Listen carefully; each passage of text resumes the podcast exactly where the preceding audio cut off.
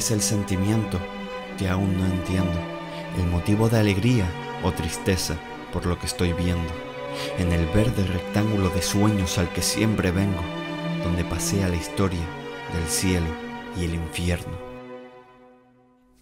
Pero aquí sigues, luchando como pocos, fiel reflejo de unos seguidores aún más locos.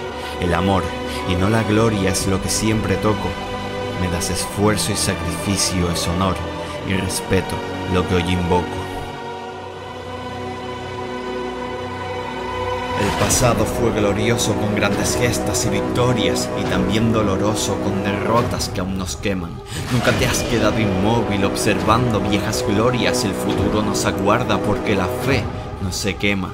Es un impulso ilógico el empuje del que canta, la fuerza de virtud a la que mi alma llama. Por este sentimiento me dejo la garganta y no se lo vendo a dioses blancos o azulgranas. Que se escuche el himno fuerte siempre en tu coliseo, que la gente lo repita hasta que se forme el eco. Mosaicos, banderas y bufandas sondean al viento todo ese momento en mi corazón tiene su hueco pasión por tu escudo y también por tus colores, recuerdos reflejados en vídeos o hemerotecas, guerreros blanquiazules, fieles luchadores, honor por la afición y el alma en la camiseta.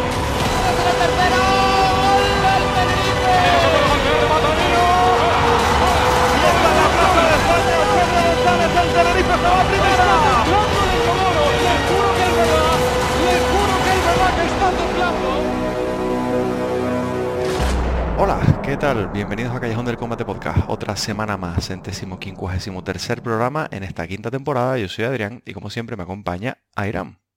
¿Qué pasa familia? Que tal vez no puede estar Daniel. Se va a perder, bueno, una, un podcast pues cargado de emociones como, como fue el partido de la, de la semana pasada.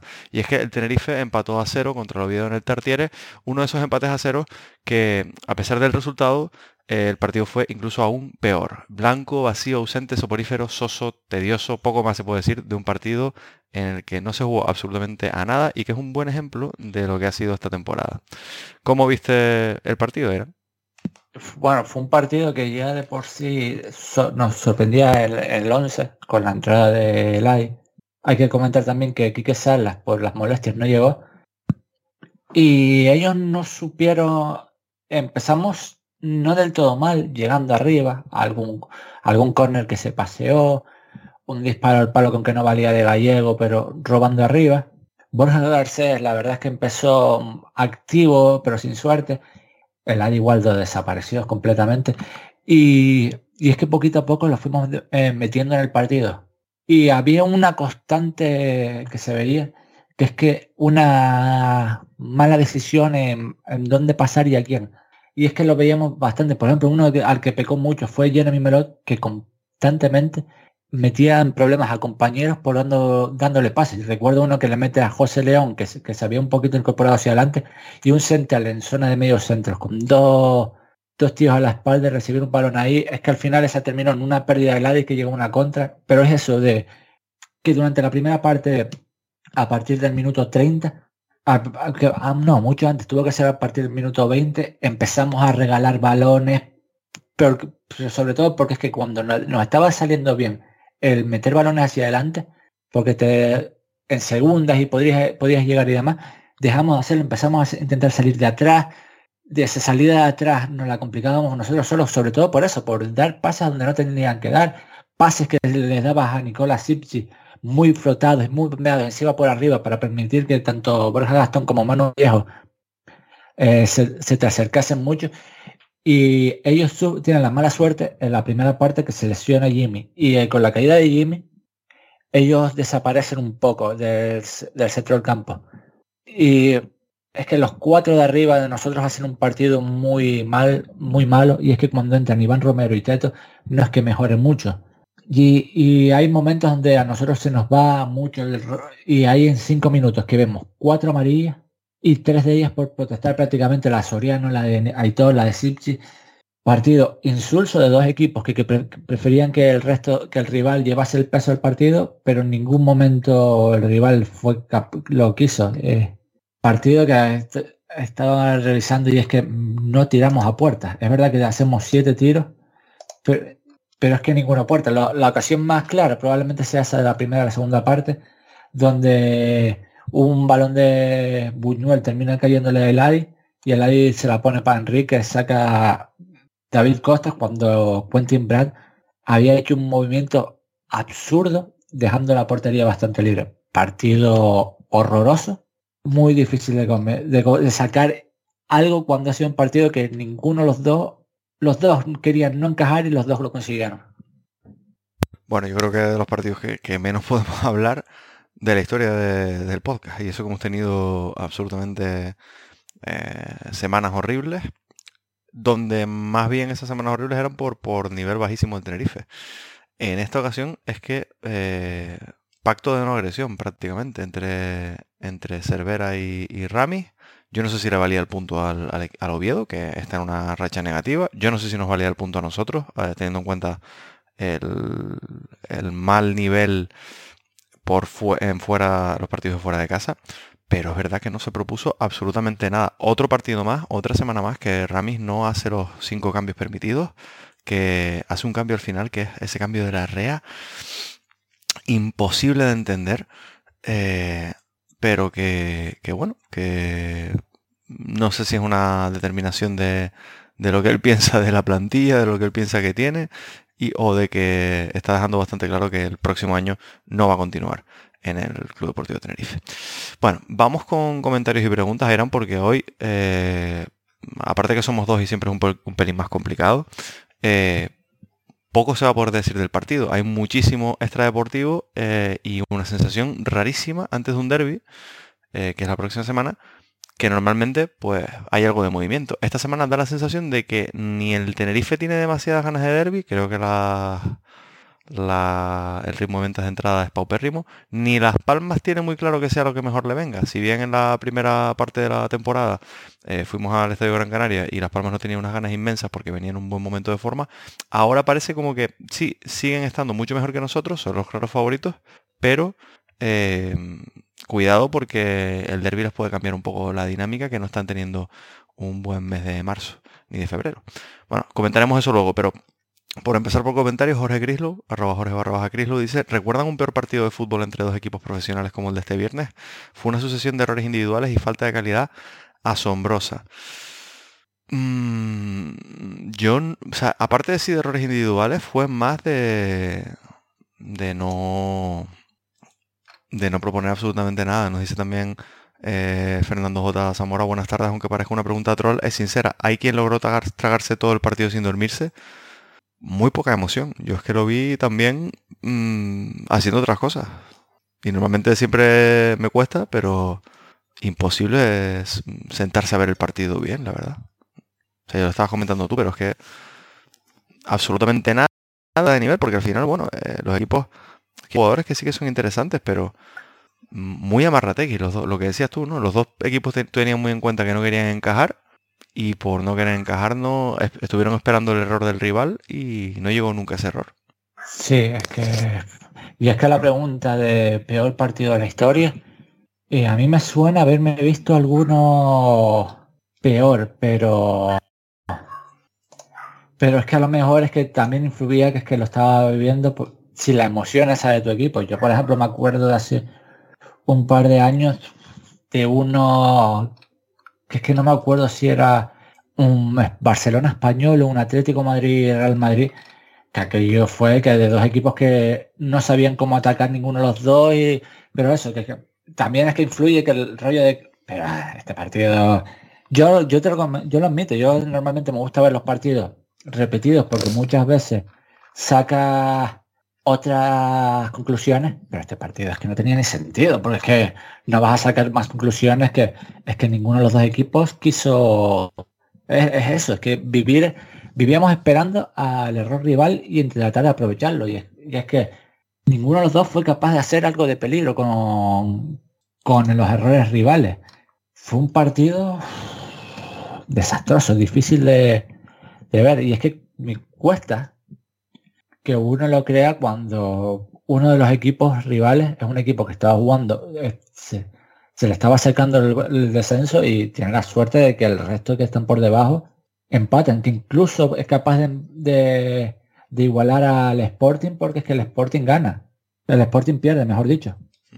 Es que de los equipos de, que nosotros teníamos por detrás, solamente ganan, que los dos además ganan bastante bien, el Andorra y el Zaragoza en partidos extraños por cómo se dieron, pero es que esta semana, bueno, es que en general eh, todo el sábado también fue truño.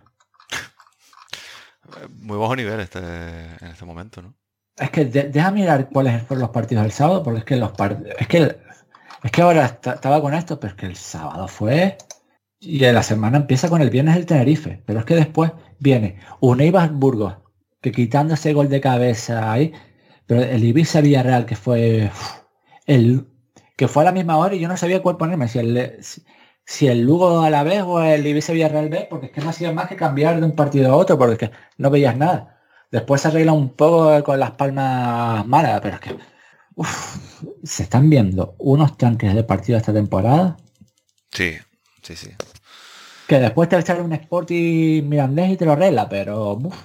Sí, yo creo que está siendo el clásico eh, año en el que hay una diferencia muy grande. Hay, varios bloques, ¿no? Igual que otros años, el, bloque de, equipos candidatos al, ascenso directo, al playoff, perdón, es más amplio. Este año está muy, muy, muy eh, reducido a la baja.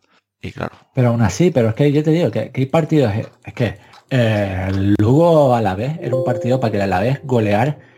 Y es que, es que se hizo bastante...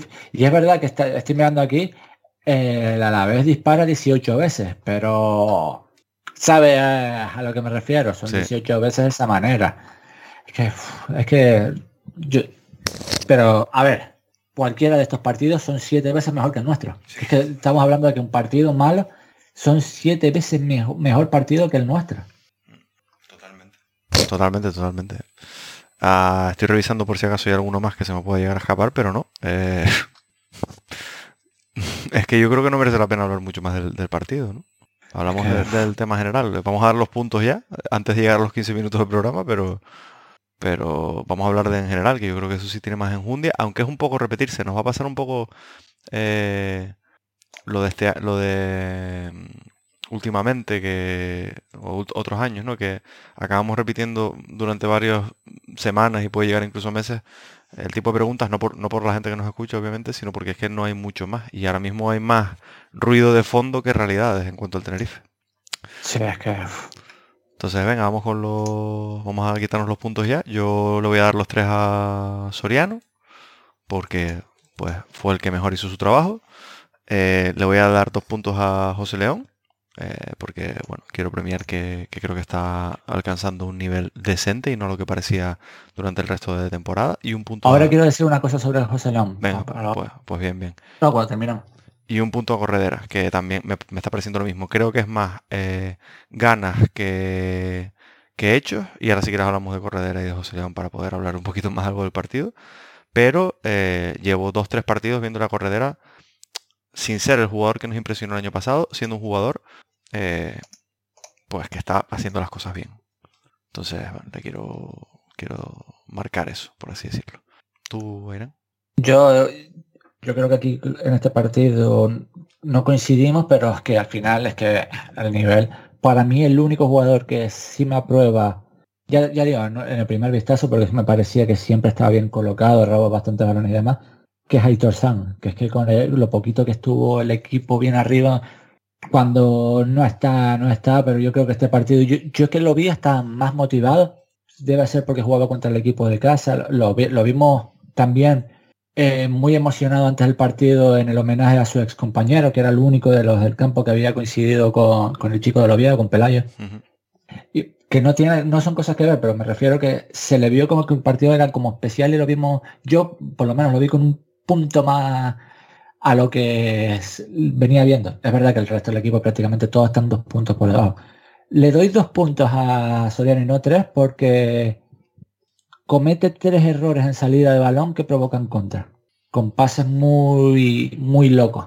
También creo que aquí es mucha culpa de Rami porque que estén funcionando los saques de puertas largos y pretendemos salir con el balón jugado en los saques de puerta desde Sipchi, es complicado y por ahí es por lo que se lo doy. Y el 1, el 1 se lo quiero dar al que para mí ha sido el jugador que más peligro lleva en ataque. Y defensivamente no sufrió mucho, que fue el Buñuel. Simple. Y el partido de Aitor Buñuel, como digo, me parece que es un 5 raspado. Que, esta semana, el que le, otra semana que como dijimos hace poco, que el partido de Aitor San seguramente otra semana sería, no sería de punto y esta semana se llevado tres. Así que imagínate el de Buñuel que es uno. Y sobre lo que quería hablar con José León, eh, José León en la segunda parte sale, eh, desde la primera parte es curioso porque sale a calentar Sergio González y ya en la segunda parte sale con un vendaje bastante grueso, ¿eh? que a mí a eso me preocupa, sale con, un vendaje, es verdad que termina el partido bien y demás, pero a lo mejor puede ser que acabe el partido porque está caliente y no vaya a ser que se nos vaya a complicar para esta semana y más cuando que sale hasta en las mismas. Sí, bueno. Esa era a la punta que quería decir sobre él, porque es que yo no sé si la, mucha gente se dio cuenta, pero es que yo me quedé, de hecho, está durante todo el descanso calentando solo Sergio González, que eso lo pudimos ver en la tele desde, que se van al descanso hasta que vuelve que está vuelven de la del vídeo Nacho Martínez y demás. Y, y, ahí en la segunda en la segunda parte yo pensaba que, que alguien estaría tocado y ya se ve en la segunda parte que José León en el muslo izquierdo lleva un vendaje bastante aparatoso. No sé en qué jugada fue.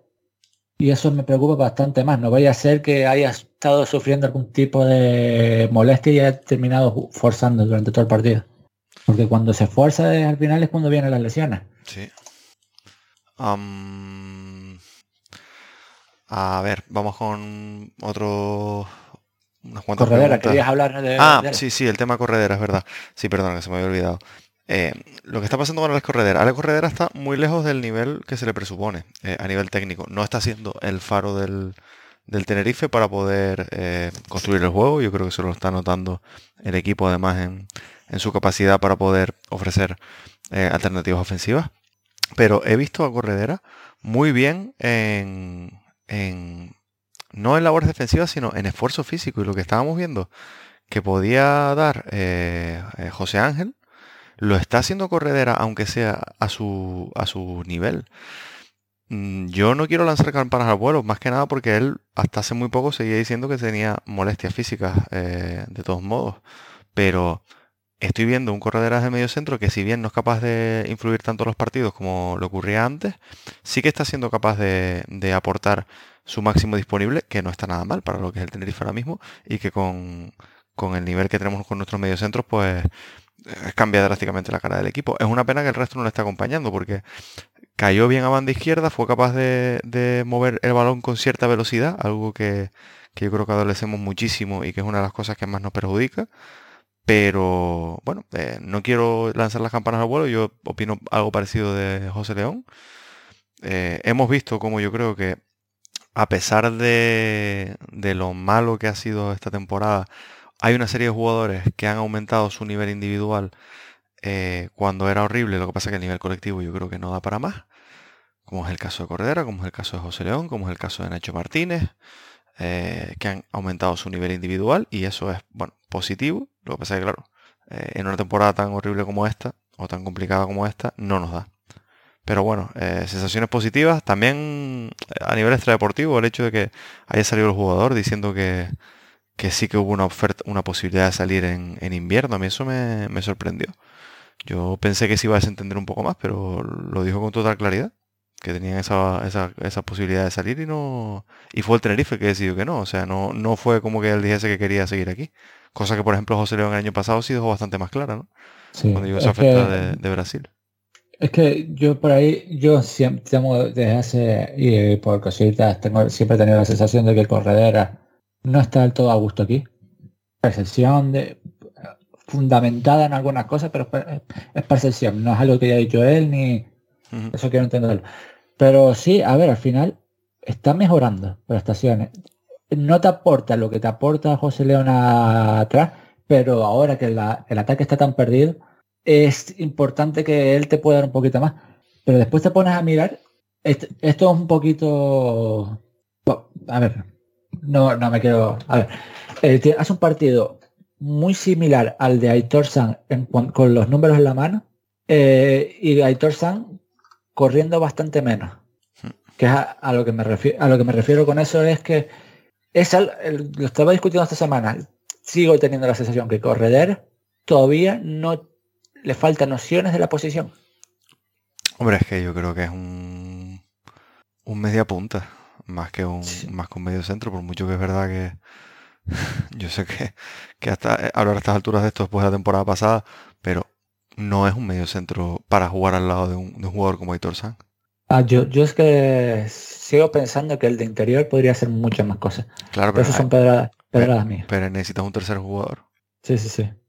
Pero eso que yo ahí a lo que voy, ¿por qué Aitor San le doy tres puntos de correr? Es que realmente te pones a mirar y los números son muy parecidos en ataque. De hecho, Aitor San si, se atreve a pegar a puerta y demás, si es capaz de avanzar dejando jugador atrás y recupera un par de balones más, ¿qué es lo que le está faltando a Corredera? El ser capaz de recuperar. Pero es verdad que de donde venía y donde pensé yo que se iba a quedar, a donde está, es una mejora sustancial. Sí. Yo, yo no voy a echar las campanas al aire con... Pero es que es verdad, que lo, he dicho semanas, y es que hoy está escuchando a Paulino contar el rollo de... El, hay que ¿De dónde podemos ganar subir el límite salarial? De, de, de venta. De abonos. De abonos y de patrocinio. Sí. No, lo que hay que, lo que hay que, hay que hacer claro y si un jugador se lo podemos sacar dinero por él, hay que venderlo. Y el más vendible es Corredera.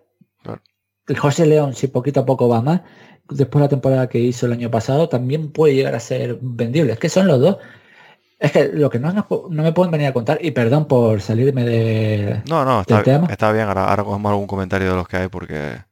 Pero, es que a mí no me puedes llegar a decir que es que vamos a subir el límite salarial con abono. ¿A cuánto me lo vas a poner? ¿A 600 euros el abono? que los hay en esta categoría. Sí, sí. Es que si tú me estás hablando de que, el límite salarial es eso. Y que por cierto, hay un palito por ahí. Yo en parte entiendo que sé que saliendo, pero es que de este partido no hay nada que hablar. No, no. Eh, entiendo en parte, por eso no lo he terminado de criticar. No me parece bien, pero no lo he terminado de criticar por esto. Entiendo los precios del derby. ¿En qué sentido? En que no quieres perjudicar al abonado haciéndole pagar y de algún lado lo tienes que sacar. Y a tratar de aprovechar la gente que va a ir un partido en la temporada. Lo entiendo por ahí. no es algo que comparte, pero sí me parece... A mí poner partido a 50 euros me parece una locura. Sí. A menos que te vengan Messi y Cristiano Ronaldo juntos en el mismo equipo. Sí, lo que pasa es que yo creo que era la, idea era pues eh, con esa promoción de los dos partidos por 35 euros, eh, forzar a la gente a que, a que fuese a los dos para que no sea eso únicamente tal. Lo que pasa es que ahora en solitario pues queda, o sea, cuando uno ve únicamente eh, este partido, pues queda horrible, obviamente. Pero yo, yo en ese sentido, cuando vi la promoción, que eso por, por, por 35 euros podías ir a los dos eh, mm, a los dos partidos por, por ese precio, incluyendo uno, pues el Tenerife de Las Palmas y otro, un equipo que estaba eh, en lo alto de la clasificación, como es el Eibar, eh, pues bueno, no me parecía mal. Pero es verdad que ahora uno queda uno suelto, pues desluce bastante. No es el hecho de ponerlos a 5 euros como hay gente que pide por ahí, pero... Yo voy por ahí, yo no lo comparto, me parece entendible, porque es que al final, si tienes que pegar las la salada, se la tienes, la tienes que pegar al no habitual. Claro. Que es que, a ver, yo entiendo a la gente que dice, es que si no puedo ir toda la semana, pero es que al final al club de fútbol, al Tenerife en este caso, lo que le interesa es que haya más gente que vaya habitualmente porque es lo que puedes meter en eso mismo, lo que estamos hablando ahora. El límite salarial. El límite salarial no te entra tanto en las entradas como si los abonos. Claro. porque al final el abono es, más, es un salario que es más fácil para, controlar, para controlar a la liga que, que las entradas que varían de una semana a otra. Sí, es que depende en cualquier momento. Lo que pasa. Imagino que será hacer dinero en caja para presentar unos, unos beneficios decentes, pero no sé. Eh, bueno, hay, alguna pregunta con respecto a la directiva y este tipo de cosas que yo creo que son los que está más, más en boga. Eh, como nota, digamos, eh, bueno, discordante, por así decirlo, dice Fernando J. Zamora, arroba Fernando J. Zamor 1. ¿Por qué se le da tanto a los nuevos en la directiva desde todos los ambientes mientras se ignoraba y hasta se defendía a quien sin poner un céntimo, entre comillas, él, solo con avales se, entre comillas, hizo con el club y estuvo esquilmando subvenciones a la administración sin auditar durante tantos años? se refiere a por qué le damos tanto ahora, nosotros y otra gente, ¿no? A, esta nueva directiva y por qué fuimos tan permisivos, no nosotros, sino en general, eh, con Miguel Concepción. Mm, bueno, yo creo que son dos, sinceramente, dos cosas diferentes y no por defender a uno. O sea, eh, bueno, por lo que sea, eh, no sé si va por algo de la sentencia esta que se ha hecho contra Miguel Concepción o que se va a sacar. Creo que no merece la pena entrar en ello porque es extradeportivo completamente, ya no tiene nada que ver absolutamente nada con el Tenerife. Entonces, eh, Miguel Concepción fue un presidente que en un momento determinado dio un paso al frente, eso es verdad. Eh, y que tuvo ciertos momentos, digamos, buenos deportivos, pero también momentos muy malos deportivos y que ha tenido en general una gestión muy poco móvil. Ha sido más de ver las cosas venir, de, que las cosas fueran sucediendo como iban sucediendo y de adaptarse bastante poco a lo que es eh, los nuevos tiempos. Eso se ve más o menos, yo no, no hablo de la... Bueno, si hablamos de directiva tenemos que hablar de Paulino Rivero, de, de, no de este hombre, no de Garrido, porque Garrido no es parte de la directiva. A mí todo, o la inmensa, mayoría de cosas que está haciendo Paulino Rivero eh, me gustan, y me gustan bastante, pero es verdad que hay que tener en cuenta que la mayor parte de cosas son de cara a la galería. A mí que, estén intentando acercar el club a la gente, que estén intentando hacer eh, mm, a la gente partícipe dentro del estadio, que estén buscando nuevas formas de patrocinio y demás, pues todo eso me parece interesante y creo que deja en muy mal lugar la gestión de Miguel Concepción, que con los mismos medios, porque aquí no se ha metido ni un solo céntimo, eh, no se llegó a, nada parecido a esto. Entonces, eh, en ese sentido, pues chapó a los nuevos. Yo creo que el problema, y yo creo que lo que nos asusta en general, no es tanto esa parte de la directiva de Paulino Rivero y demás, sino eh, la otra parte sin meternos en posas, que como posas como director general o como gerente, por así decirlo, podría estar al mismo nivel de cosas positivas que estamos diciendo eh, que Paulino, porque al final eh, sería injusto sacarlo fuera de la ecuación. Eh, ¿Sí que eran? Sí, ¿no? Sí, sí. Ah, es que vi un, que como que se cortaba. El tema de dirección deportiva, donde Guerrero está absolutamente desbordado, donde es un tipo que no tiene ningún ninguna noción de cómo eh, llevar el, eh, el área deportiva de un club, donde ha dicho unas cosas que luego han resultado generalmente no ser verdad y donde vemos que, que hay una clara falta de, de, talento, pues eso sí, yo creo que es bastante criticable.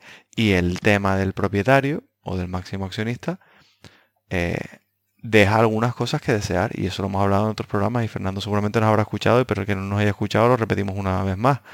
A mí lo que pasa es que no me gusta que me engañen y no me gusta que me digan cosas que son muy fácilmente demostrables que no son verdad.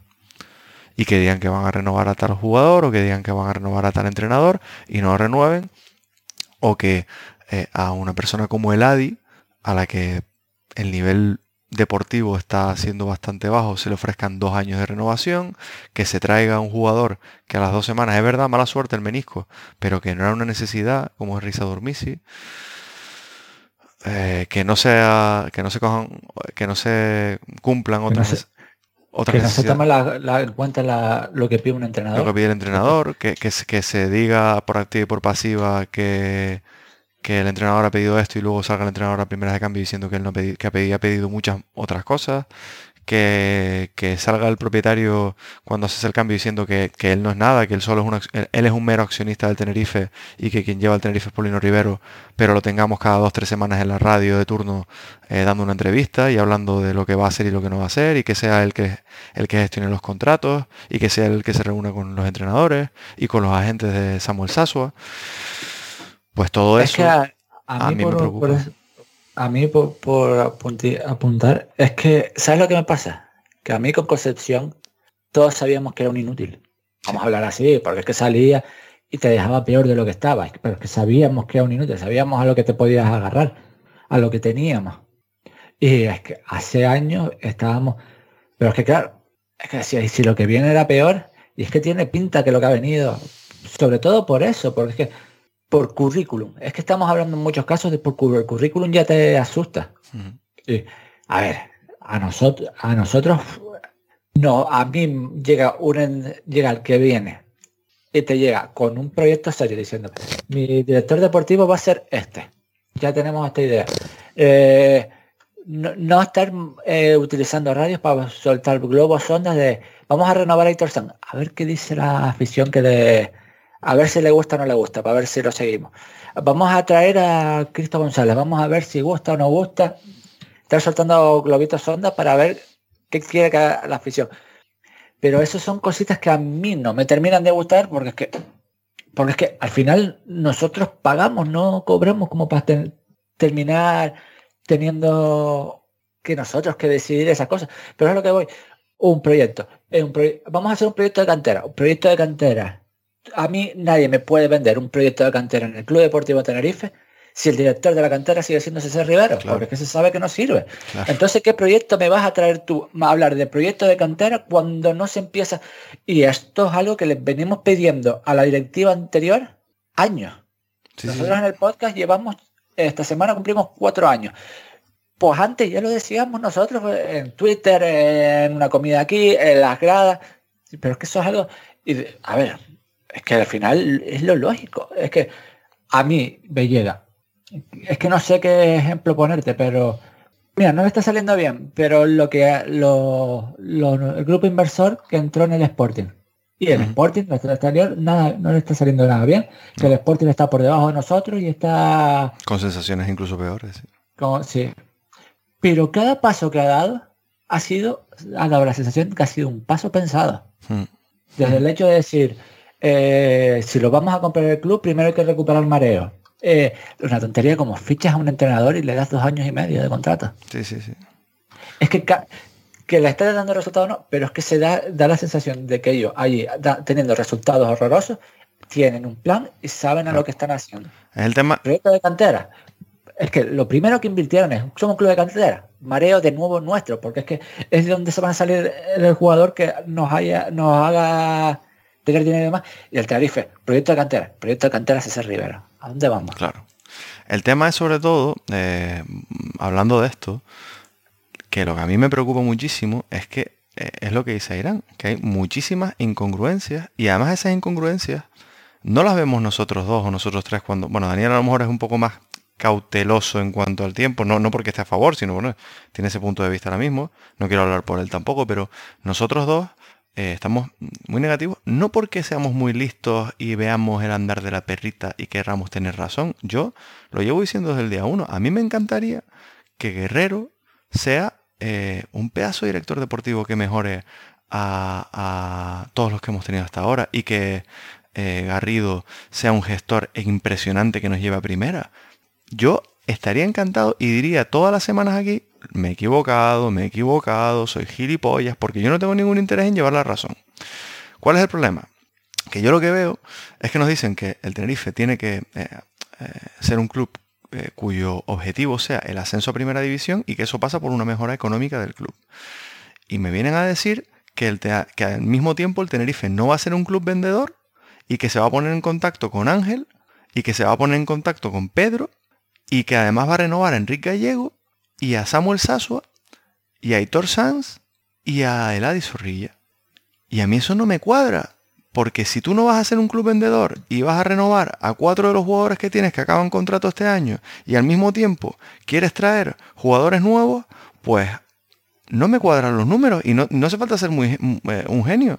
Lo único que hace falta es mirar un poco y decir, si el año pasado no teníamos, ¿por qué vamos a tener el próximo año? Tú me estás diciendo que el patrocinio con Carrefour nos va a poder hacer fichar a Pedrito.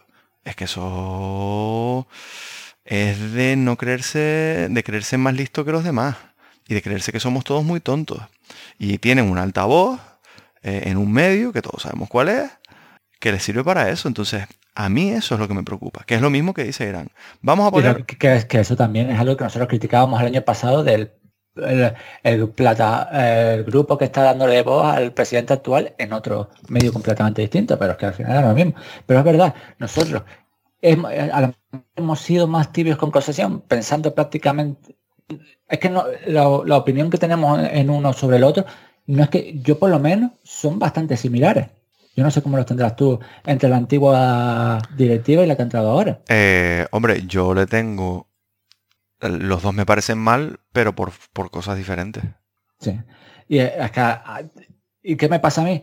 Que yo antiguamente escuchaba a, a, este, a Concepción o escuchaba a mí a Chid hablar por la radio y es que sabía que iban a hablar y quitaba. Porque decía, es que había momentos, Concepción no era más que una planta en ese club. Porque tú lo escuchabas hablar y tú decías, no se está enterando nada, por suerte.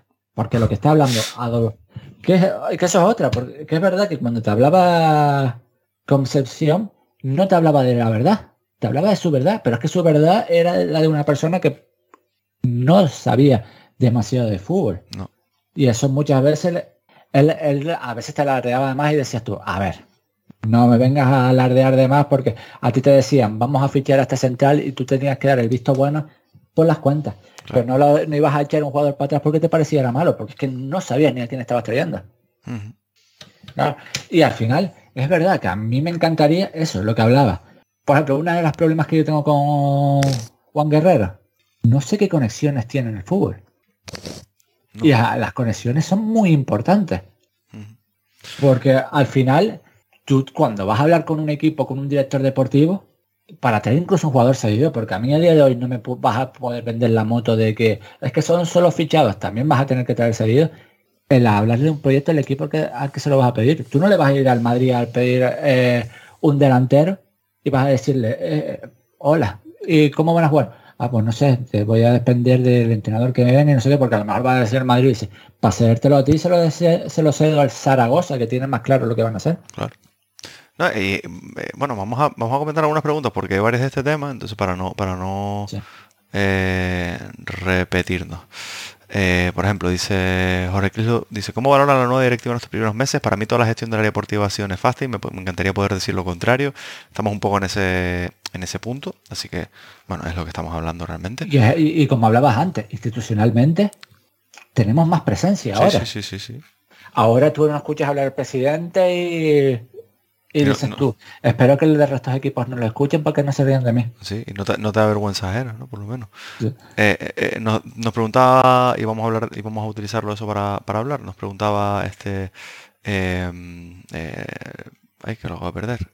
Lemer Leblanc, tema director deportivo, ¿cuándo vendrá? y también Jorge Cris lo decía, cuando creen que llegará un director deportivo, el trabajo de mercado de verano no se puede iniciar en junio. Ese es otro punto. Cuando entra la directiva, primero promete que Cordero no se va a ir, luego al final Cordero, eh, el maldito traidor, se acaba yendo. Eh, y, lo digo esto con toda la ironía del mundo, porque me pueden parecer muchas, muchas cosas mal de Cordero, pero creo que no, no hay que caer en un lado de la balanza nada más. Y luego se nos dice, y sale el máximo accionista en la radio y el director general diciendo, sí, sí, sí, sí, sí, vamos a tener un director deportivo, bueno, estamos con muchísimas gestiones.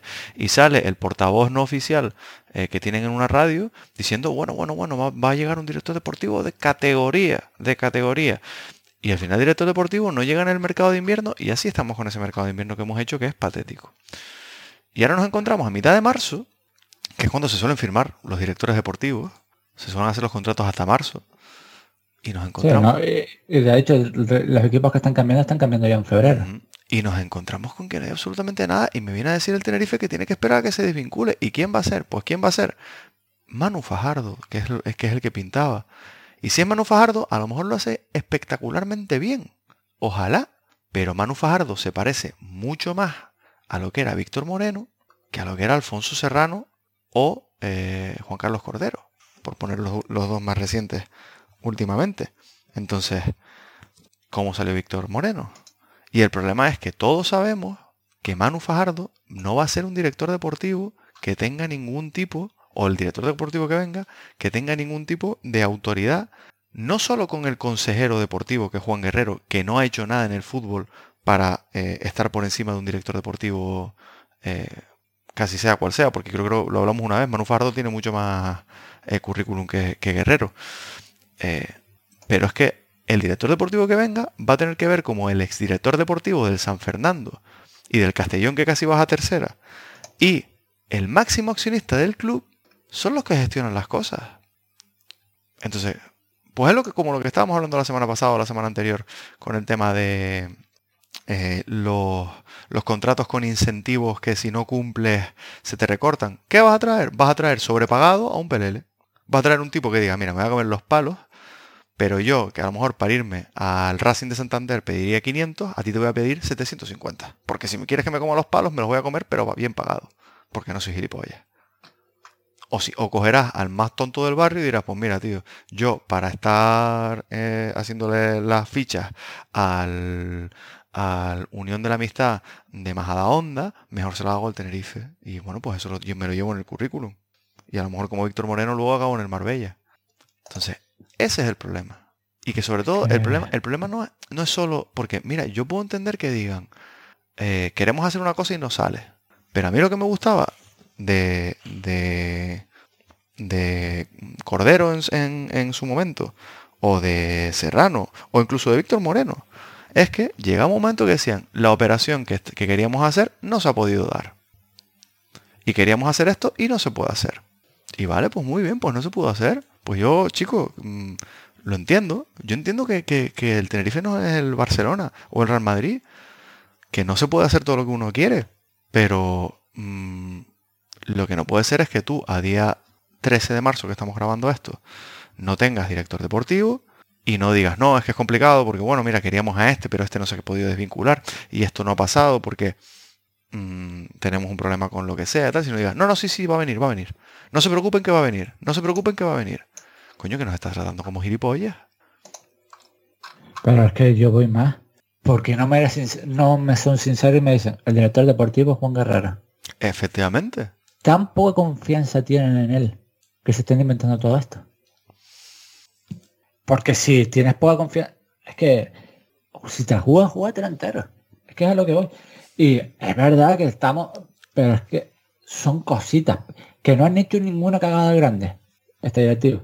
Pero son cositas aquí, cositas acá, que es que a, uno lo termina desquiciando por ahí. Porque es que, y me encantaría decir, pero es eso, es que yo ojalá de repente te llegan este año y de repente sin saber cómo te fichan a este tirito de aquí, a este tirito de acá, a este tirito de acá y de repente te salgan todos que son buenísimos que de repente nos sorprenda a Juan Guerrero y tenga un conocimiento de la primera ref que es una locura. Oye, pues, y, saldré aquí yo diciendo, eh, pues mira, tío, pues buen fichaje. Igual que mm, Víctor Moreno me parece que cometió muchísimos errores en el Tenerife y nos mm, eh, hipotecó, pero el tipo supo, ver ciertos fichajes y lo supo ver y fueron suyos.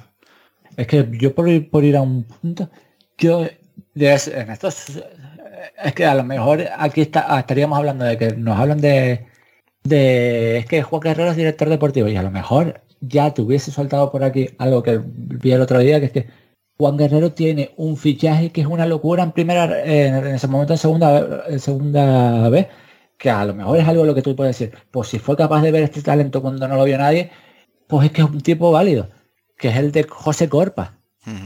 Sí, sí, es verdad. Y Corpa es un jugadorazo. Sí, sí. Y fue y antes de llegar a segunda lo llevó él a su club. Oye, y, y, y Quique Sala, eh, que ha salido, que no está saliendo del todo bien porque, eh, bueno, estaba lesionado y demás, pero es que eso, al final te la tienes que jugar con eso. Es un buen jugador. Es un muy buen jugador. Es que Quique Salas tiene un inicio de temporada jugando Champions y demás que... Y estoy seguro que, te has, que te has peleado con otros equipos que podían ofrecer otras cosas mucho más interesantes, tanto al Sevilla como al propio jugador. Pero claro, mm, también es verdad que el jugador dijo que, que tenía tres personas aquí que... Pero bueno, eso también hay que aprovecharlo. Sí, sí. ¿Cuál tú, también tienes que ir a, siendo el entrenador, ir a Juan Soriano, a Javi, Javi Vares iba a decir, Javi Díaz y Iván Romero, convénzalo para que venga. ¿Cuál ha sido el, puesto de mayor cargo en, en, el club de mayor prestigio de Juan Guerrero? Te lo miro ahora. Yo creo que el Castellón. Oh, y fue muy poquito. Eh, un año, ¿no? Creo. Creo que no llegó el año. Sí, un año, estuvo un año. ¿Cuántos fichajes hizo, hizo Juan Guerrero en ese Castellón? Eh, 21, creo que son. Es que 21 fichajes en menos de un año. Eh, Castellón. Sí, estuvo un año, las 18-19. Y desde entonces no ha ejercicio del puesto. ¿Y cómo salieron? Ah, en el último partido. es que es que es lo de siempre, es que volvemos al, mismo tema de muchas otras ocasiones. Y pero vamos a dejarle tiempo a ver si sale bien. Es que esto es lo mismo que vamos a ver y vamos a hablar otro director deportivo. estamos ya 46 minutos hablando de cosas y no hemos leído la mitad de las preguntas, pero bueno, vamos a ver si eh, mm, Arvin Apia sale bien. Es que no se puede, no se puede hablar ahora porque Arvin Apia a lo mejor sale bien. Hombre, a lo mejor sale bien, por supuesto que sí. ¿Puede salir bien? Por supuesto que sí. ¿Cuáles son las probabilidades de que salga bien? Pues yo me pongo a mirar la trayectoria de Arvin Apia en segunda división en la Liga Española durante los últimos tres años y digo, coño, las probabilidades de que salga bien son bajas, porque ha jugado en dos equipos y en los dos equipos, uno muy bueno como era Almería y uno muy malo como era el Lugo, pues no ha jugado bien. Entonces las probabilidades de que rinda bien en el Tenerife, pues no son muy altas. Y ya está, eso es lo que, eso es lo que hacemos nosotros. Y luego puede, puede pasar que un día llegue Arvin Apia y la rompa. Pues en el caso Waldo, Waldo ya, a pesar de que había sido un jugador que en un momento dado determinado de su trayectoria había rendido muy bien, lleva dos años y medio sin rendir bien. Y tú puedes entender que digas, pues, pues la probabilidad es que no rinda bien, pero ha salido bien. Por cierto, dije 21, fueron 16 fichajes. Ah, bueno, bueno, cambia, un, poco, cambia un poco la cosa, pero 16 fichajes en un año es verdad que son muchos, pero cambia, eh, hay que decir que cambia, porque eh, puedes hacer 11 eh, más ah, 5. Espera, espera, que, que, estoy, que estoy temporada equivocada. 18, 19, 24 fichajes. Bueno, pues nada, pues entonces me vuelvo atrás. 24 fichajes en una temporada, estamos hablando de muchísimos fichajes. Y yo sé que el, Y Julio Delgado, Mayor, eh, Rubén Díaz, César Díaz, Rubén Ramos. Y luego, lo, y, luego lo típico, no hay que llevarse por las opiniones de otros aficionados porque sabemos que está sesgado. Sí, sí, sí. Pero cuando tú sales de no sé cuántos clubes y no sé cuántos clubes no te quieres ni mirar, pues ahí tenemos un problema. Entonces... Pero eso, es que muchas muchas veces eh, la opinión del aficionado es que Está cegado. Un jugador depende, pero es que incluso por el fichaje de un jugador depende mucho cómo haya caído. Claro. Acuérdense lo que nos decían del Choco Lozano. Efectivamente. parecía que estaban hablando de Arvin Apia. Exacto, exacto. Entonces, la probabilidad de que el próximo año el Tenerife haga una plantilla para luchar por el playoff, para mí es muy baja. Y ojalá me equivoque. pero... Y es más, yo, empecé, yo sería alguien que desde ya, siendo los nuevos directivas, estaría hablando de proyecto nuevo pausa. El primer año va a ser imposible. Claro. Pero estaría hablando ya de eso, porque al final... Y, yo sé que eso mata ilusiones, pero eso es ir con, la verdad por delante, que es que eso es algo que a mí me eh, repateaba de concesión. Vamos, pero ¿cómo vas a, optar por el ascenso si no tienes un proyecto? Y un proyecto no se hace en seis meses. Para que se te hagan seis meses se te tienen que juntar todos los... Se te tiene que aparecer la Virgen, sí, sí te tiene que aparecer un Luis García que de repente va a ganar dos Champions, un Rafa Benítez que también te va a ganar otras tantos, un Curro Torres que te va a ganar varias ligas. Te tiene que pasar eso. Pero es que se tiene que venir todo muy lado, es que es muy, muy complicado. Y si es complicado con proyecto, imagínate si no es. Mm. dice Fernando J. Zamora, dice, ¿por qué esa reverencia inmerecida hacia Cordero cual Super Llorente 2.0 cuando con los datos en la mano ya no Víctor, sino Alfonso Serrano han sido mejor? Si lo comparamos con Quique Medina ya da hasta vergüenza.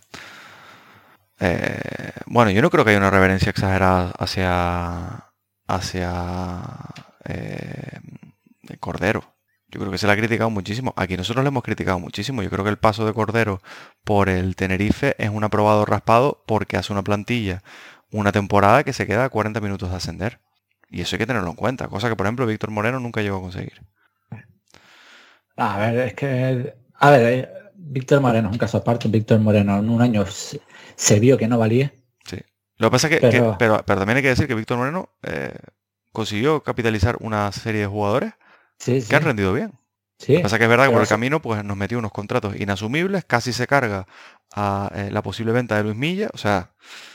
Eh, sí, no, sé todo, eso estamos de acuerdo.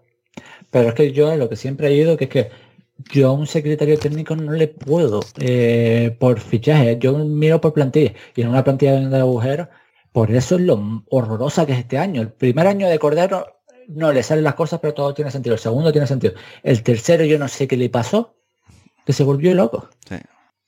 Se volvió loco. Es como el año que, a Cerve- que tiene que fichar Cervera. Que se pone a fichar Cervera. Sí. Cervera es un gran entrenador, pero no puede ser una persona que fiche, porque No. es que Sí, totalmente. Eh, no sé, no sé, yo el tema, ahí no estoy de acuerdo con Fernando, pero bueno, no sé. Entiendo lo que pueda mm, decir él, pero yo bueno, no, no estoy del todo de acuerdo con esa super y, Alf- reverencia. y Alfonso Serrano yo, yo lo defenderé siempre que no tan malo como se quería pintar. No, no, no. Alfonso Serrano lo que pasa que pues había un sector, pero como con Cervera, había un sector que tenía que caerle encima. Y te sacan eh, los fichajes de mierda, pues claro que sí. Y no te sacan Pero- pero- que con Pep Luis Martí nos tuvo a lo mismo, a, cu- a 90 minutos de, de- de meternos en primera división con un equipo donde la inmensa mayoría de jugadores jugaron luego en primera. Es que, a ver, ojalá que de repente nosotros nos encontremos a... ¿Cómo se llama este? Siempre, yo siempre digo que es el mejor eh, director deportivo de España, pero que el Eh. hijo cuando jugaba aquí contra el Tenerife le caían cuatro, jugó tres veces contra nosotros y le caían cuatro el hijo. Se llaman igual. Que jugaban en el Albacete. Pepe Moreno, eh, No, no. eh, Robert. Robert Olave. Sí. Pues su padre, Robert Olave, a mí me parece el mejor director deportivo de España. Pero el mejor con diferencia. Y tú te pones a mirar y tiene fallos. Es verdad que tiene muy poco. Pero es que eso es lo que lo hace, lo hace lo que para mí es el mejor director deportivo de España. Que es verdad que se habla mucho más de Monchi. Gente, yo sinceramente, mírense la- las últimas plantillitas que ha hecho Robert Olave. Que a Robert Olave cuando lo echan, después de haber sido subcampeón con la Real Sociedad, está, creo que son 10 años sin coger el puesto. Mm. Y ahora que ha vuelto a coger la Real Sociedad, mírala cómo está. Las plantillones que se hacen. Y además, que muchos jugadores que ficha ese equipo son jugadores que a la gente no le parece tanto. Y el tipo sabe que hay nivel. Pero claro, te los jugadores te pueden salir bien, te pueden salir mal. Y en esta isla es todavía más complicado. En esta isla y en Las Palmas, vamos a hablarlo claro, Las Palmas también es más complicado. Porque de repente que si le da, es que tengo lejos a la familia, tengo tal, tengo cual, no me que, en que- muchos viajes, esto y y que- lo otro. y que tienes que sobrepagar. Sí. Y al Siempre van a final, sobrepagar. y al final, a ellos, año tras año, están arriba y nosotros nos cuesta más. Y a lo mejor es algo que tenemos que, eh, que estudiar más. De es hecho, que a lo mejor, aunque nos duela, el equipo en el que nos tenemos que fia- fijar para montar nuestro esquema es Las Palmas. por supuesto. Por supuesto. Y, y es ir pequeño. No, Pero porque la pequeño, verdad. No, no, no, no. Es de ser consciente. Es que lo contrario sí que es de, de, de pequeño. Es decir, no, no me voy a fijar en las palmas porque los odio a muerte. No, chicos, si hacen las cosas bien, las hacen bien. En ciertos aspectos. Em, mm, mm, Y eso, y, pe- perdón, sí, no. y para mí, venga el que te venga, al Tenerife tiene que cambiar muchas estructuras, pero es que no ha cambiado ninguna. Es que la- las cosas que eran malas no se han cambiado, No. pero muchas. Sí, Hay sí, muchos que te... Y a ver, y ojalá, yo sé que a mucha gente no le gustará y demás, pero ojalá la próxima temporada en el partido 1, en vez de ir al Heliodoro Rodríguez López, vaya a ir al Mercadona eh, Cuesta Piedra. pero ojalá, porque significa que han metido dinero. Sí. Pasa que es de cabildo del estadio. Pero sí, se entiende lo que quieres decir. Sí, pero, pero es que yo es que si tú puedes llegar a un acuerdo con el cabildo para cambiar el nombre para cobrar, ah, es que a lo mejor ese es el acuerdo más importante que tienes que, que hacer para el patrocinio. Mm. Sí, sí, totalmente. Más cosas, nos dice Fernando. Cambiando a pregunta semiseria. Visto lo visto, ¿qué mister les gustaría a ustedes y por qué? ¿Qué mister le vendría bien al Tenerife por jugadores ambiente presión? ¿Y a cuál podemos realmente aspirar? Eh, no sé si hay alguna más de entrenadores, que creo que no. No, no hay ninguna más de entrenadores. Entonces eso, bueno, esas tres preguntas. Eh, ¿Qué mister nos gustaría a nosotros y por qué? Es complicado. es muy complicado. Es que sobre todo es, eh, para empezar, no, le- no le puedes hacer la misma plantilla a Luis Miguel Rami que a Imanol Idiaque. Sí, eso es lo primero. Y una vez tenga claro el entrenador, hay que empezar con la plantilla, porque es que no lo puedes hacer al revés. Hay jugadores que te valen para todo, pero no todos te valen para cualquier entrenador. No, no. No, no, Y es eso que- desde luego. Creo que acabo de decir lo mismo las dos veces cambiado, pero pero es a, es a lo que voy. Es que, de hecho, yo, yo voy a admitir que esta semana me, me hice el, el sábado, con lo, lo horrible que estaban en los partidos, estaba haciendo mi primera plaza y plantilla y una plaza y plantilla hecha para quedar en media tabla. Recuperando mucho jugador canario, trayendo de aquí. Y después, y el rollo era, ¿qué entrenador quiero? Y a lo mejor, es verdad, a lo mejor el Tenerife ahora mismo lo que le da, si te vas a quitar a Ramis, que yo es algo que no haría, pues a lo mejor lo que mejor te viene es meter a alguien de fútbol más moderno. ¿Y quién habías pensado? Es que, ¿sabes lo que me pasa? Que es que yo creo que si vas en esos miembros, vas a tener que buscarlo en primera red. Y no controlo tanto la primera red como para poder decir, me gusta tal. Porque es que es igual va lo mismo. Copiar a la Unión Deportiva. Ellos en ese sentido no tuvieron problema en, en traerse a uno que solamente había entrenado en primera red con el Barcelona. Sí. Pero es que era el que le pegaba para su estilo. Teniendo en cuenta lo, lo muy del Madrid que parece que es Garrido, cuidado que no nos plantamos con Álvaro, con Álvaro Arbeloa, ¿eh? que es el nuevo chico de moda de, de la categoría inferior en Madrid. O sea que cuidado que no empiece a sonar algo así. Eh, no sé, no sé, a mí me gustaría. Yo siempre digo Víctor Sánchez el amo, pero es que pff, también es una cosa de, de hace tan atrás. No sé, no sé. Pienso un, un poco igual que Irán. Es que me cuesta... Pero ¿qué me gustaría? Ahora hablando en serio, por, no, diciendo el nombre del perfil. Yo un entrenador que, que o sea, ju- le gustase jugar con una 3 y 1. Machín. No, Machín no, porque Machín es más de 3-4-3. Pero eso, que en sí, es que seguro que si te pones a mirar, o incluso, es que algo más parecido a, a Idia, que es que mira que el resultado le, le está saliendo nada bueno. Mm. Pero a mí ese 3-4-3 que tiene... eh, Yo es que soy un enamorado de... Aunque yo hable mucho de portería cero, yo soy de los que piensa que tu portería cero puedes llevar, llegar desde dos puntos. Y... Defender juntito con el balón. Y yo me gustaría preferir desde el balón. Y te- ser más atractivo. Y te voy a echar un nombre que se me acaba de ocurrir. A ver qué me, qué me, qué me dices tú. Un entrenador que hace dos años habríamos dicho que, que no, que ni de coña. Un entrenador que ahora a lo mejor no diríamos que no porque parece que ha hecho un máster en, en- en entrenador deportivo de fútbol. Un entrenador con muy buena prensa en, en Tenerife. ¿Quién, ¿Quién crees que estoy pensando? Uf, no creo, ¿eh? ¿Echeve? Chévere, es que... Vuelta de Joseba Echeverría, vuelve ahora Joseba Echeverría porque el Tenerife es un club moderno. eh, muy, Yo buena, no, lo tra- yo no lo traería solamente por eso, porque ya estuvo aquí. muy, buena A lo mejor si no hubiese estado aquí, te digo que sí. muy buena temporada con el, con el Mirandés, eso hay que, que reconocerlo. Eh, un tipo que conoce el sitio, que estaba en los, que estuvo en el momento malo y ahora puede decir, ahora sí que han cambiado las cosas, ahora sí que el Tenerife es un club de verdad. Un tipo que va a tener el beneplácito de un porcentaje de la afición muy grande, que va a tener el beneplácito de, del- de la cadena oficial del, del club. Se me acaba de ocurrir ahora y no me pegaría, o sea, no me resultaría nada extraño. No sé si tiene contrato con el con el Mirandés a- más allá de esta temporada y no sé si a él le interesará porque a lo mejor el tipo dice yo no vuelvo para allá abajo ni de coña. Pero pero ojo cuidado. No, no, Bueno, no es malo, pero... Pero Ya. sí, a lo mejor alguien por ahí... Es que... pero cuidado con Martí también, pero bueno, Martí yo creo que sí que no. Es que Martí a mí, lo siento, pero es que sí, a mí por ahí me parece una locura enorme. Ya, a mí también, pero es que, pero es que pff, tampoco nos extrañemos. Ah, nos dice Israel Josué, arroba Israel Josué. ¿Entraría Durmis, Durmisi en el top fi- fiasco del Club Deportivo Tenerife?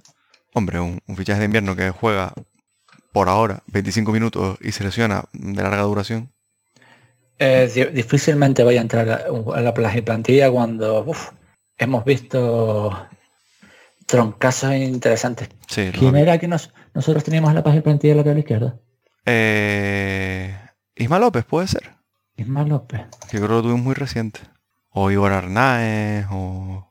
Uf, No sé si, no sé si llegamos a alguno más atrás, pero yo creo que iba por ahí. Me acuerdo que el de la, dere- el de la derecha era Luis Pérez, que, sí, que nos llamaron de no- todo. Desestabilizamos el club. Y desestabilizamos a Luis Pérez, que, que mira. eh, déjame comprobarlo rápido.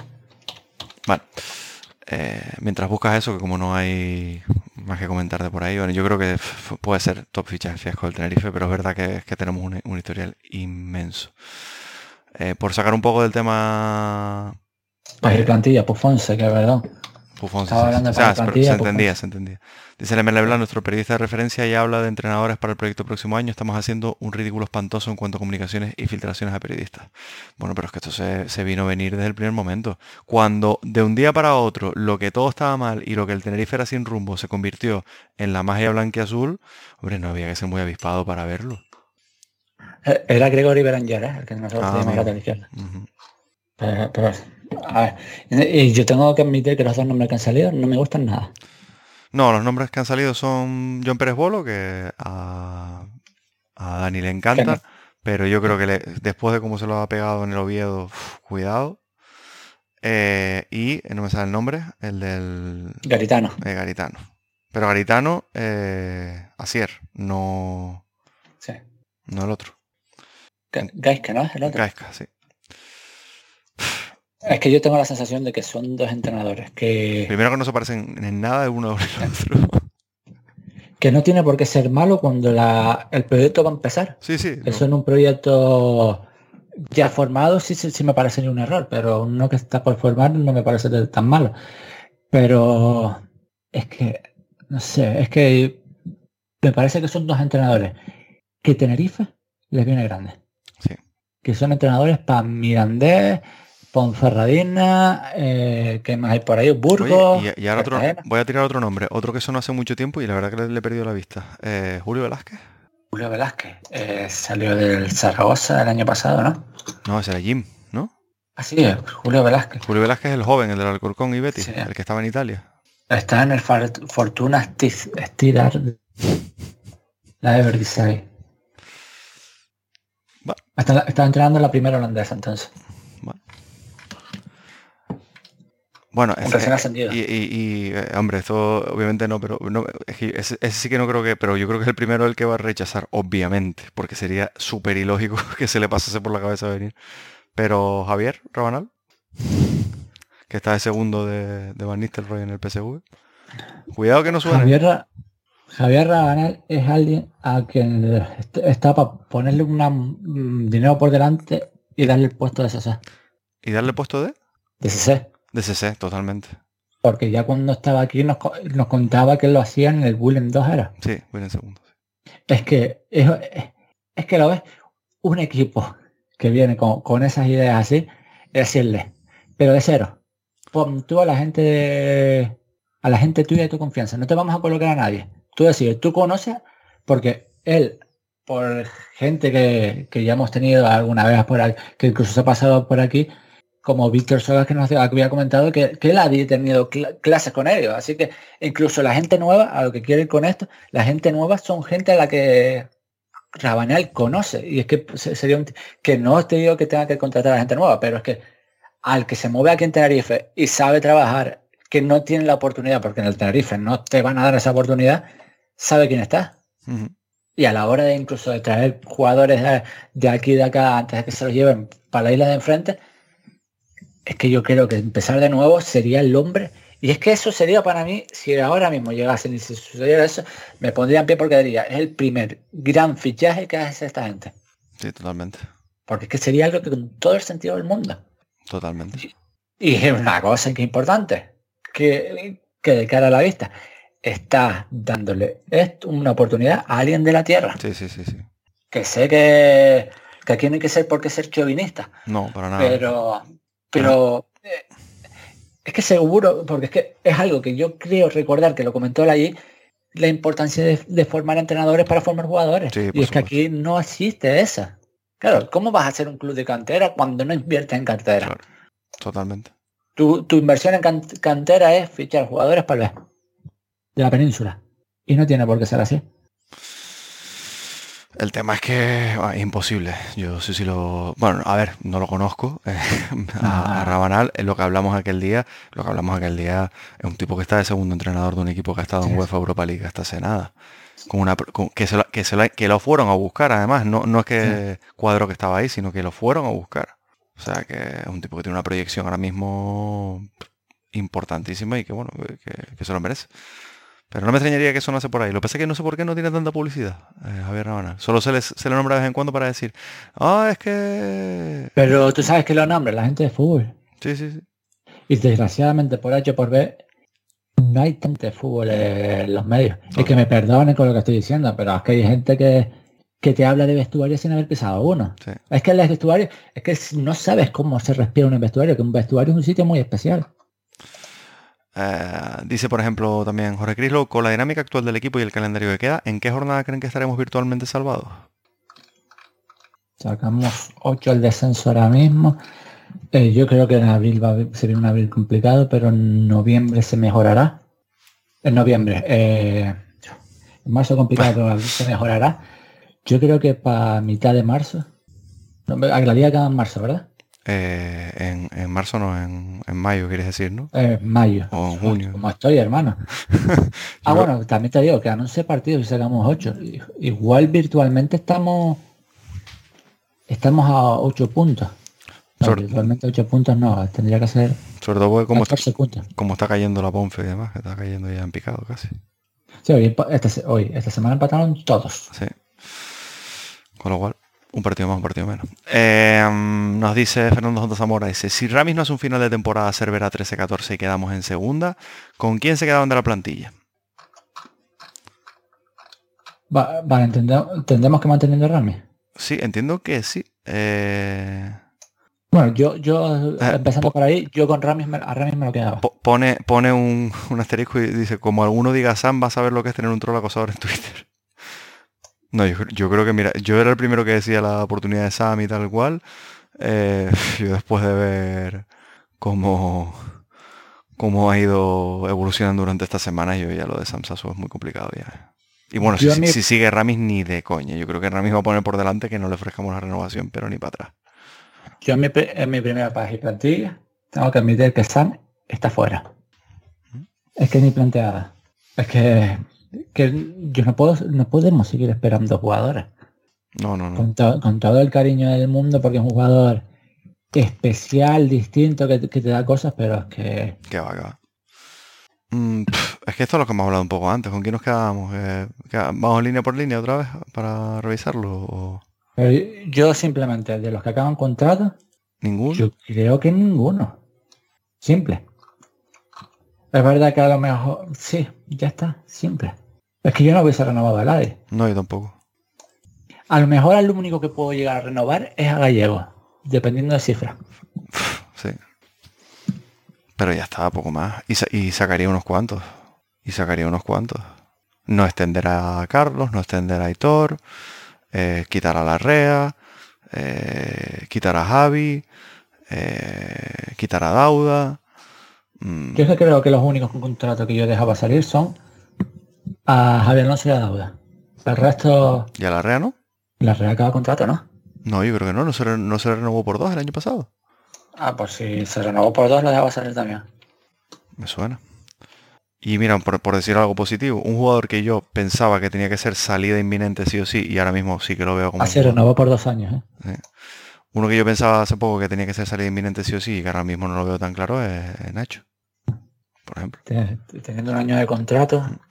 Si, Que por cierto, si quieres abrir hueco los, perdón, si quieres abrir hueco los centrales, a lo mejor sería el momento de sacar a Sergio. o este- o- es que a mí Sergio de cuarto me puede llegar a valer. A mí también, pero al final es un chico que tiene cartel.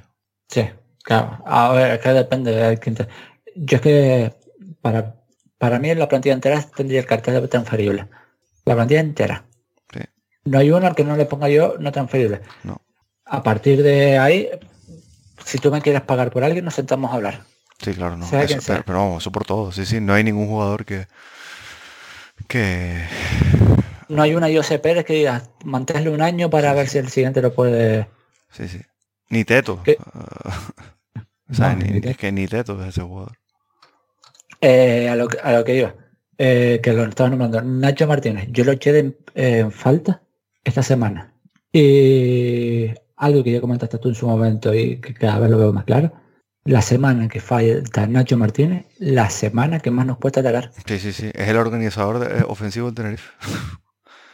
Esta semana no jugó ni un minuto y se llega muy poco. Sí, sí. Es que había un momento del partido donde yo A ver, yo entiendo que tengas el miedo a Viti, que Viti sea Muy de rápido. los jugadores que más veces se ha marchado de Jeremy Melot, pero por los extremos.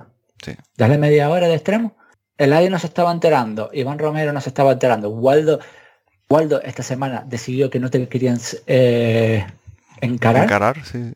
Pues mete a este, porque este es una cabra loca. A lo mejor te aparece en zonas de remate donde, si ya te lo hace de lateral, a lo mejor te aparece en el punto de penalti a un centro desde cualquier lado.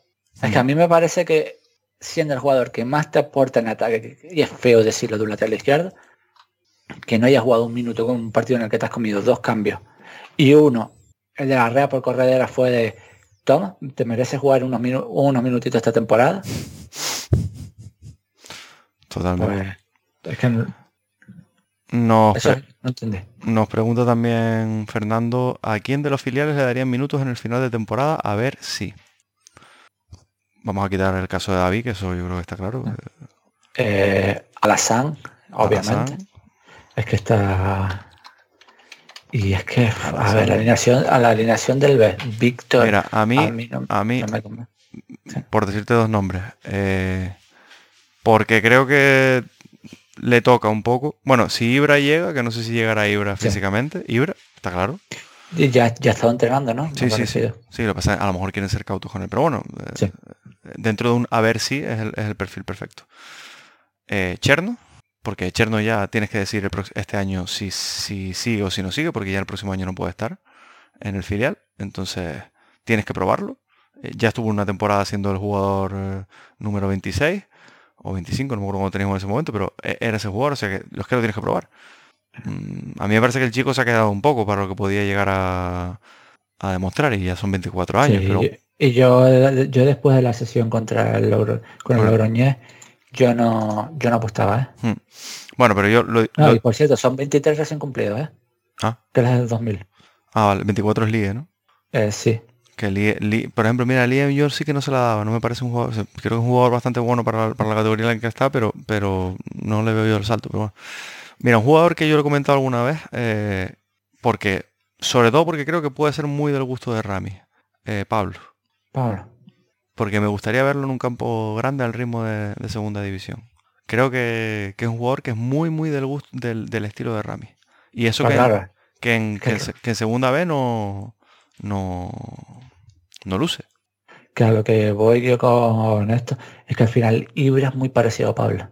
Sí, Y Ibra es dos años más pequeño. sí. Lo que pasa es que Pablo es un poquito más, incluso más posicional, menos físico. Sí. Es físico, pero es más posicional. Ibra, Ibra es un poquito más, más físico, digamos. más- tiene más, más capacidad de despliegue. Eh, y poco más, porque a mí ni Cortijo, ni Alfaro, ni... A mí Raúl me parece que tiene todavía bastante que coserse y que puede ser contraproducente. Eh, tendría que pensar en alguno más, pero a mí Fuentes y Cacho me parecen buenos jugadores, pero mm, Matías, hombre, yo creo uno que sí que, hay que pensar en él es Dani Selma, porque al final Dani Selma está yendo en convocatoria. A mí no me, no me parecía una cosa espectacular, pero hombre, Ramis lo tiene ahí, o sea que hay que nombrarlo, hay que decir que, que podría ser uno de esos jugadores. Pero soy yo en sí, yo eso, Alazán y David, se el mantiendo que porque ya lo estás llevando. Y yo creo que ya. Porque es que a mí uno que me gusta bastante, que es Gonzalo, pero es que Gonzalo no mejora a David. No, Y es verdad que Gonzalo esta sema- últimamente está jugando hasta en medio centro. sí. Porque es un chico que te puede, que es lateral derecho, está- y en el Tenerife no juega de lateral derecho, juega de central o de, de medio centro. pero son, son- Y como- tiene cositas que me gustan, pero Todos estos Ya. son, o sea, el, el B ahora mismo tiene una, una, una jornada de proyecto eh, que le falta. Eh, eso, Cortijo, Gonzalo, eh, bueno. Cortijo, para Cortijo me quedo con Borja. Sí, el problema de Borja ha sido las lesiones. Sí. Borja es que yo no lo veo por primer equipo. no, no, no. porque claro. Borja es un jugador que tiene una planta para jugar. Sí, sí. Raúl, eh, Matías Cedrés, eh, este Cacho, son jugadores que todavía les queda. Bueno, Matías Cedrés está hablando y Matías Cedrés es el último año en la cantera.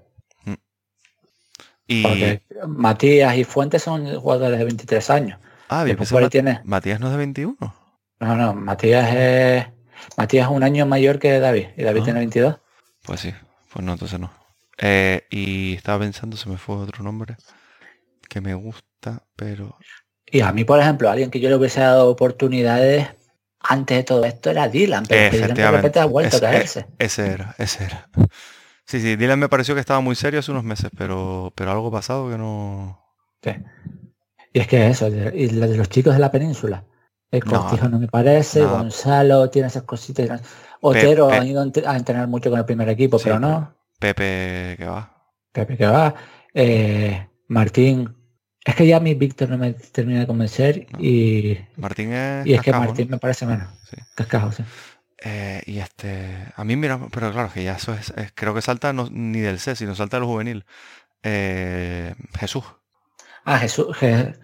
Uh, Jesús tiene cositas. Sí, sí, a mí. Pero es que Jesús es para dentro de dos, tres años. Dos, tres años, efectivamente.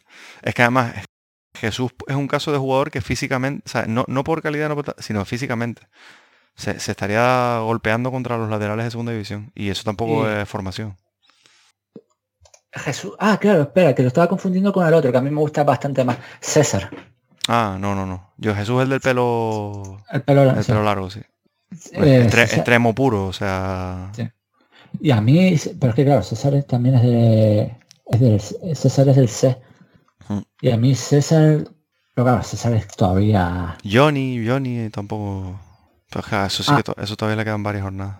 Y después, este Marcos, Marcos sí es del C, ¿no? Eh, del juvenil. Eh, creo que sí, pero no te sé si el delantero.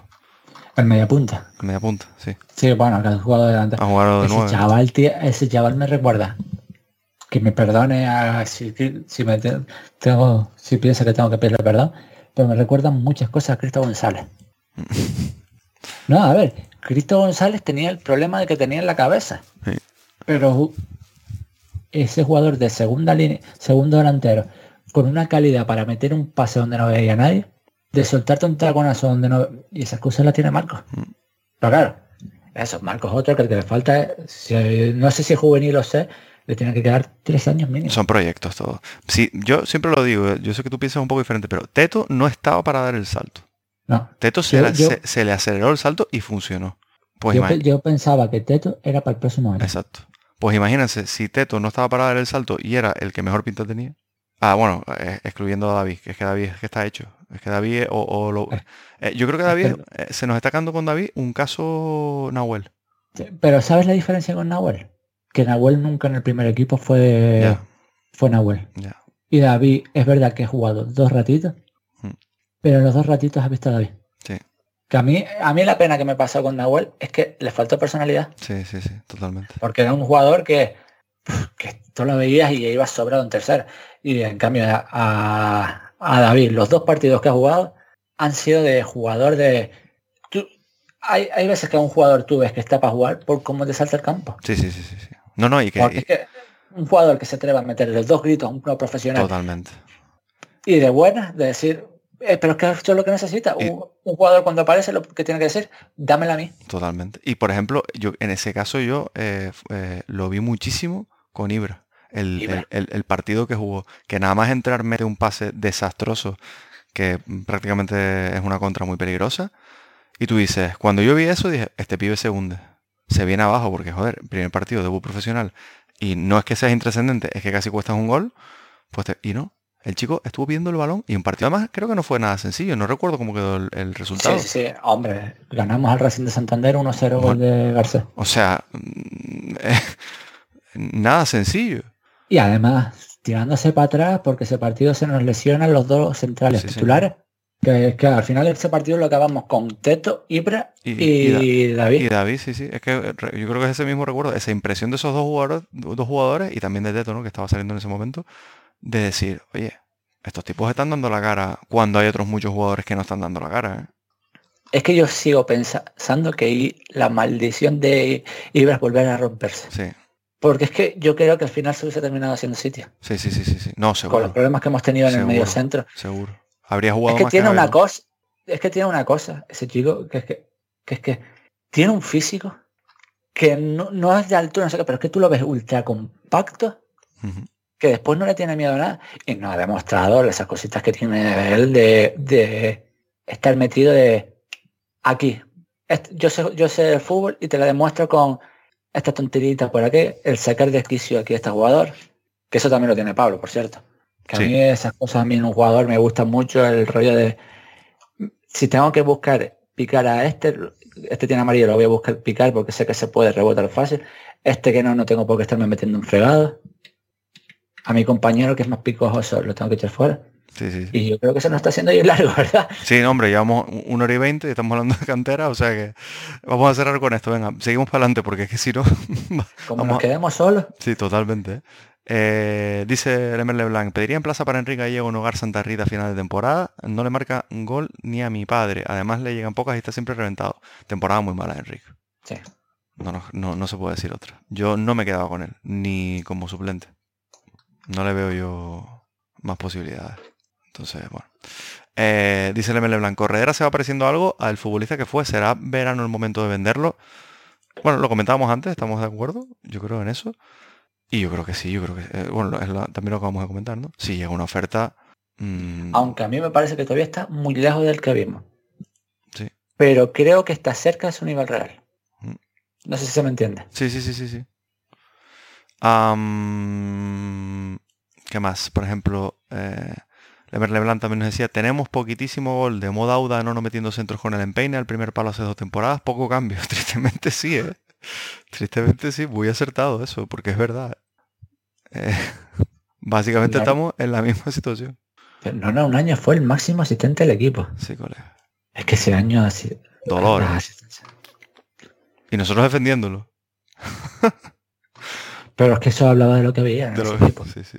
Eh, también otra comparativa, nos dice una pregunta más bien histórica. Para ustedes, ¿en capacidad voladora se quedaban con Nono o con Mollejo? Hombre, Nono no marcó ningún gol y fue un penalti y Mollejo metió dos goles. Yo, creo, eh, esta la, vi antes y la pensé. Eh, Nono ha sido mejor jugador que Mollejo. Mollejo fue mejor jugador para el Tenerife que Nono. Sí, eso, eso es cierto. y ya está. Y Nono, de hecho, se ha, acabado cayendo. otra, otro jugador que le acabamos una tumba porque... Sí, ah, es que llama la atención como a veces eh, escoger una a dónde irte una vez eh, arruina tu carrera. Sí. Bueno, ¿te parece que pasemos al partido de Las Palmas y lo picamos rapidito porque sabemos que es el derby y demás y bueno. Vamos con eso. Pues bueno, próximo fin de semana llega el derby en el Lidoro, sábado a las cinco y media, Tenerife, Unión Deportiva Las Palmas.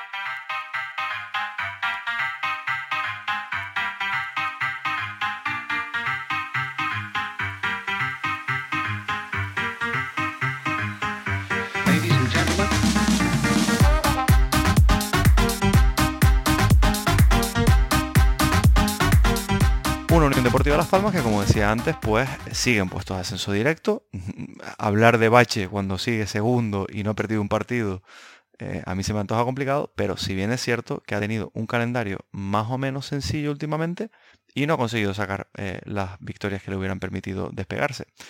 Eh, empate a dos contra el Málaga el pasado fin de semana, marcó Fransol de, de penalti. Eh, empate a cero contra la Andorra antes. Sí le ganó a la Ponferradina eh, ya en febrero. Pero bueno, eh, empate contra el Leganés, empate contra el Burgos. Un equipo que un poco ketchup, ¿no? Tiene partidos de que no consigue ver puerta, luego tiene partidos que mete dos, tres goles sin, sin demasiado problema. bueno, a La Palma la conocemos bastante. ¿Qué podemos hablar? Bueno, yo, te, yo te voy a dar un dato que es que yo sé que de Las Palmas la gente mira otras cosas. 31 partidos encajados, 17 goles. 31 partidos jugados, 17 goles encajados. 19 partidos con la portería cero. Joder. Es que, que se habla mucho en ataque, pero este año la temporada de Las Palmas en defensa está siendo una locura. Y tampoco es que tú te pongas a mirar y Álvaro Valle estoy mirando aquí, que Álvaro Valle te, está, te hace dos paradas por partido. Es verdad que Juan Soriano te hace 1,9, pero es que al final 1,9 2 pero es que ahí está la diferencia de goles. A nosotros nos han metido 13 goles más. Es que esta semana por WhatsApp no me pasaban los datos que, que nosotros en XG en contra tenemos muy parecido, un poquito más abajo que Las Palmas. Y es que Las Palmas, es que eso, que en defensa están escandalosamente bien. Y en el partido no, no hubo suerte y no le sacaron la quinta a Jonathan Viera. Hmm, no. Espérate un momento que me estoy marcando un Nadal porque me está dando una... ¿Te, ¿Se te está subiendo gemelo? Uf, cómo duele eso, cómo duele eso, ¿eh? Sí, uf. Cómo duele. Bueno, ahí no. Vale, ya. Mis ánimos. Que al final se le va el partido en, en un golazo de un pibe que estaba debutando. Sí.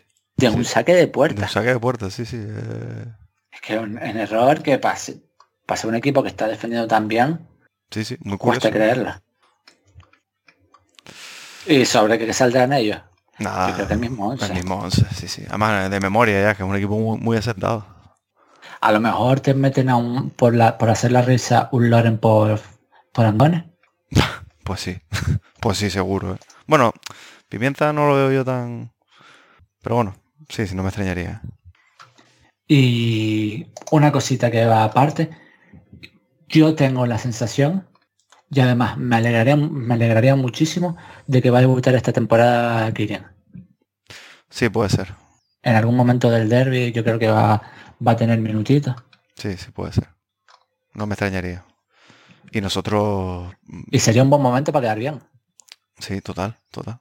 Y nosotros Porque- tres, cu- tres cuartos de lo mismo. Nosotros vamos a, a jugar lo mismo que, que jugamos en Oviedo, yo creo. ¿eh?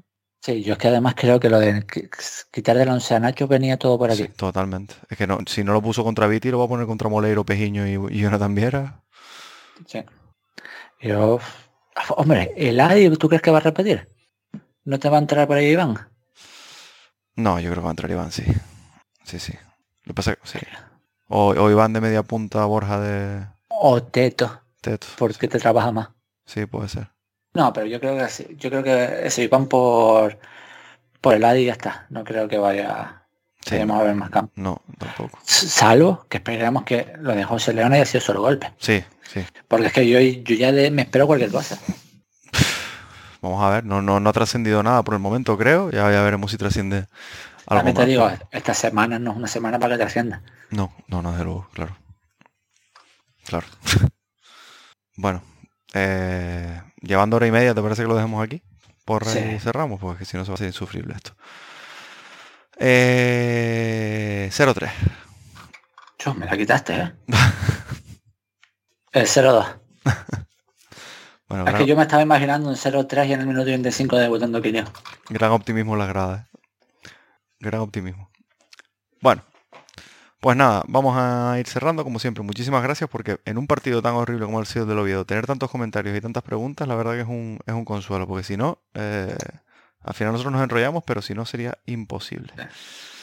Vamos a ir cerrando por aquí, ya saben, semana de derby, esperemos que lo pasen bien y que nos vayamos animando conforme vaya llegando el partido, algo que parece que está bastante complicado, pero bueno, eh, esperemos que después de esta semana no ya pensar en, en playoff y demás, porque la verdad que yo creo que eso nos lo hemos quitado de la cabeza completamente, sino pues que por lo menos nos llevemos eh, esa alegría de, de ganarle al, al eterno rival eh, en este derby y cambie un poquito la forma en la que vemos el final de temporada, que si no se va a convertir en un, en un aburrimiento insoportable. Bueno, eso, deseamos que sea un resultado positivo. Nos vemos la próxima semana. Hasta luego. Venga, familia.